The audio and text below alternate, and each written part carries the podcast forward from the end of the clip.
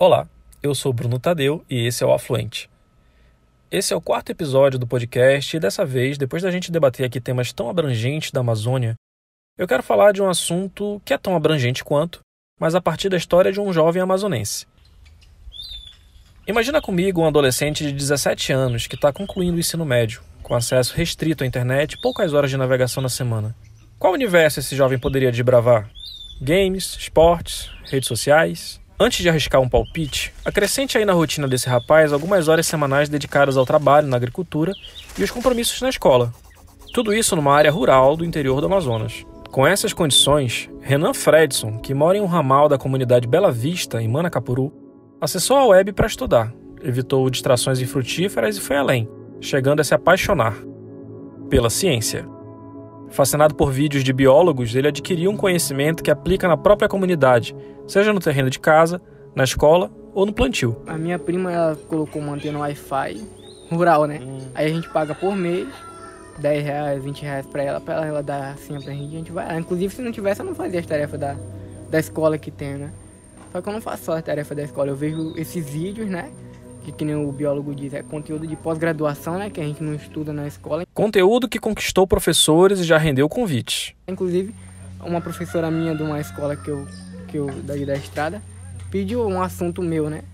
para passar para os alunos sobre ciência. E ela é professora, inclusive, de ciência, né? E eu falei, como, né? Se você é professora de ciência, fala, mas sabe esses conteúdos de, de pós-graduação que a gente ainda não estudou, né? Aí eu fui passando isso para ela e a coisa que ela nem sabia, nunca tinha estudado. E eu sabia. Você deve ter notado o cenário rural da nossa conversa pelos cacarejos de fundo, o som gostoso da natureza. Pois é, vamos nos situar? Para visitar nosso protagonista de hoje, partir de Manaus de carro até chegar à comunidade Bela Vista, com acesso um pouco antes da cidade de Manacapuru. A casa do Renan é acessível por uma estrada de terra, um ramal do ramal de Bela Vista. Cheguei lá graças ao apoio do professor dele, Eberton Ataíde, no começo do caminho, a mata fechada envolve a pista. Em seguida vem as hortas e depois algumas casas de madeira onde moram os familiares do Renan.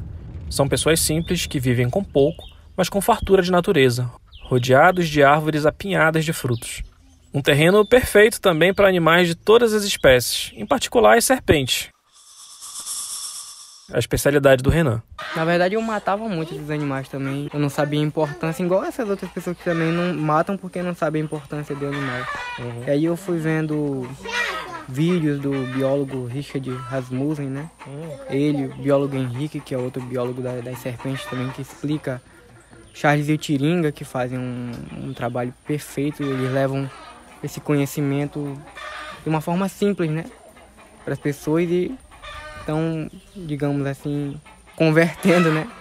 Umas pessoas e aí eu comecei a gostar. Eu falei, rapaz, já que eu não, não pulo de paraquedas, eu não dirijo moto, meu negócio é. Eu percebi que meu negócio era esse, animais, esse conhecimento, eu falei, vou passar adiante, né? Eu acho que dá pra, pra levar esse conhecimento adiante e salvar quantos puder. Mesmo que seja um, dois, mas já é um, um, dois que são salvos, né? Bacana. Eu acho que o papel do, do ser humano é dar uma vida digna pro, pros animais. Legal. E aí, quando chegar a hora que ele fizer o que tem que ser feito na natureza, que ele vá, né? Como todos nós. Mas que não seja por crueldade do homem, né? Porque todo ser vivo tem o seu papel na natureza e o ser humano eu acho que é o, o, que, o que não cumpre o papel dele, eu acho, de certa forma. Todas as vezes que eu fazia uma pergunta pro Renan, a resposta sempre terminava muito além de como o assunto começava. Conteúdo, a paixão na abordagem, tudo transbordava. Mais que conhecer as cobras, Renan compreende o bioma, o equilíbrio, o papel de cada ser vivo. Por que, que eu escolhi a serpente? Porque se eu falar pra ti de conservação de um gato e de um cachorro, é um animal que todo mundo ama, né? É mais fácil. Agora falar de uma serpente, um animal peçonhento que, que tem uma importância inclusive maior do que um deles, porque o gato e o cachorro são animais que causam mais desequilíbrio na natureza, porque eles matam passarinho, é, lagartos, né? E não é pra, pra se alimentar, né? Mas é pra, pra brincar mesmo ali. Mas é a natureza, né? Então as serpentes ela tem esse papel de, quando ela é pequena, de ser alimentação de outros animais que são topo de cadeia e quando ela cresce, ela regula a cadeia alimentar por ser um animal topo de predação, né? Como a onça pintada, que é o topo. Que quando tem onça pintada, o resto está funcionando bem. Quando não tem, alguma coisa tá, tá desbalanceada. Sabe a jararaca? O Renan me ensinou que ela também é saúde. A jararaca que é a serpente que, através da toxina dela, acharam um remédio para pressão, mal de Parkinson, trombose, né? não da, da pressão em si, mas de um componente que tem. Eles fizeram essa toxina. E o da, da cascavel também, que não tem aqui, né? Estão usando agora porque parece que ela retarda as células tumorais. E quanto ao manejo, melhor não fazer. De boa eu vi uma aqui, uma lá no Laranjal, que foi essa que eu falei pra ele, que tentaram matar, eu tenho até foto com ela. Eu peguei ela, passei um, um remédio caseiro mesmo e soltei ela, porque eu vi que ela já tava bem, ela até me mordeu na mão aqui. Eu achei até bom que ela me mordeu pra me ver que ela tava com, com energia ainda. Aí eu soltei ela lá. Aí esse cara que matou ela falou, quando eu expliquei pra ele, falou, porra, agora quando eu ver, né? Eu falei pra ele, a mesma, essa mesma arma que tu usou pra tentar matar, tu pode usar pra espantar o bicho, qualquer bicho. Aí ele falou, é, da próxima vez eu já, já espanto, né? Aí o cara passa adiante pra esse, aí quando ele vê outra pessoa tentando matar, ele vai falar a mesma coisa, ó, não é assim, ela tem uma importância. Aí essa outra pessoa já vai passar adiante. Uma ou duas pessoas que a gente convence, já é um, é um privilégio. E se a serpente morder a gente? Bem, azar o nosso. Se eu pego uma surucucu de jaca, é por, por, porque eu quero, né? Se ela me der uma mordida, o problema é meu. Agora, o que não pode acontecer é eu manejar uma surucucu ou qualquer outra serpente e ela se machucar porque eu não fiz um manejo inadequado. Aí, quando o professor falou sobre outras escolas que tem esse incidente de aparecer serpente dentro da sala, né, algum canto, eu ensinar um manejo. O certo é não manejar serpente nenhuma. Eu ensinar a identificação de serpentes, né, para saber se uma serpente é venenosa ou não. No Brasil são as víboras. As víboras têm uma foceta loreal, que é por onde ela sente a termorrecepção de calor, né? Ela coloca a língua para fora e traz partículas de ar grudado na língua, aí passa no órgão de Jacobs e aí ela consegue ver, é, sentir o cheiro através da língua. É quase o nosso nariz. Ela não tem ouvido, né? Ela tem um aparelho auditivo externo, mas não tem o, o, o externo, né? Ela escuta talvez vibrações se ela tiver com, com a cabeça encostada no solo ela não enxerga muito bem. O fascínio do Renan pelas serpentes e todo esse universo biológico faz com que ele compreenda a importância de políticas públicas. Sim, o Renan é um defensor do SUS. Aprendi com ele que o nosso sistema único de saúde é fundamental no tratamento de pessoas picadas pelos animais peçonhentos. Aqui vou pedir desculpas antecipadas pela má qualidade do áudio em alguns trechos. É que a gente estava de saída quando o nosso biólogo soltou essa e não deu para conter os ruídos e conversas paralelas desse momento. O Brasil ele é muito preparado, sim, porque é gratuitamente. Importante isso, porque em outros países é cerca de 100 mil dólares para pagar para ter um atendimento ofídico e muitas pessoas preferem morrer porque não tem o dinheiro. Então é importante isso no, no Brasil ter, quando eu vi a, a preventivação do SUS, né? O Bolsonaro eu fiquei muito bravo.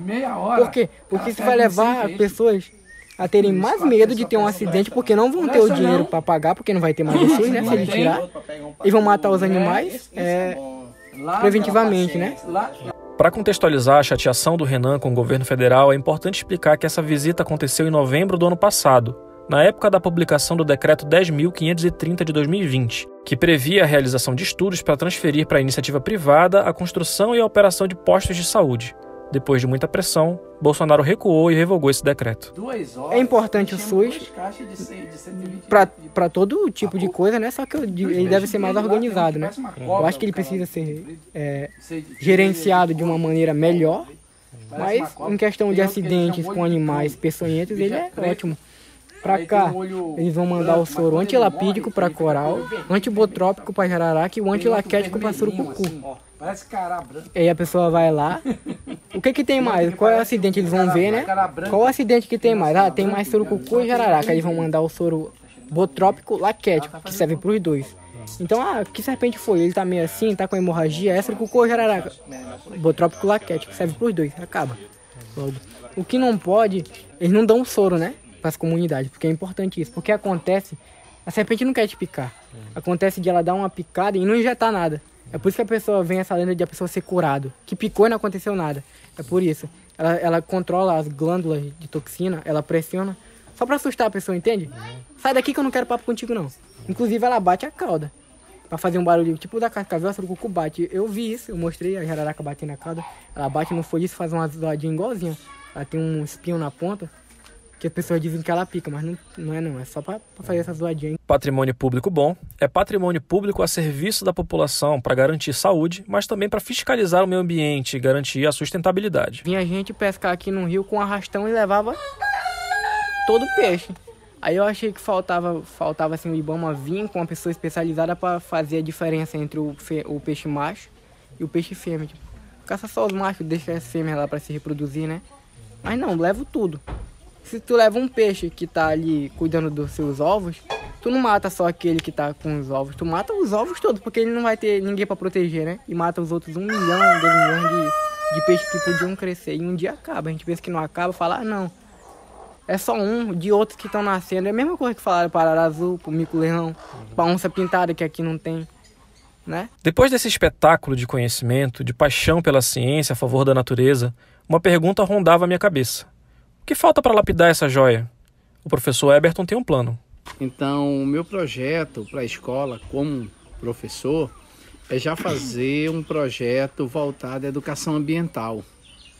Dentro desse projeto da educação ambiental, encaixar o Renan com todo esse conhecimento dele, só melhorar isso aí, embasar melhor, para encaminhar. Eu vejo ele um, com um potencial muito grande para essa área de meio ambiente. Então já encaminhar ele no caminho acadêmico nesse sentido, nessa é. direção, né?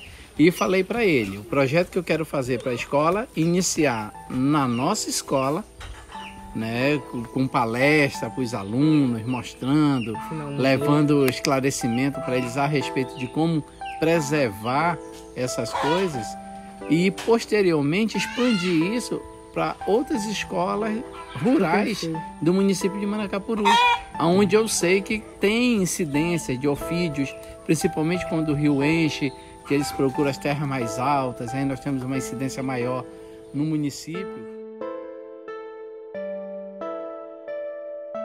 A minha visita ao Renan fez parte de uma apuração para uma reportagem que produzia o Lição de Casa, projeto de jornalismo sobre educação, especificamente durante a pandemia de Covid-19.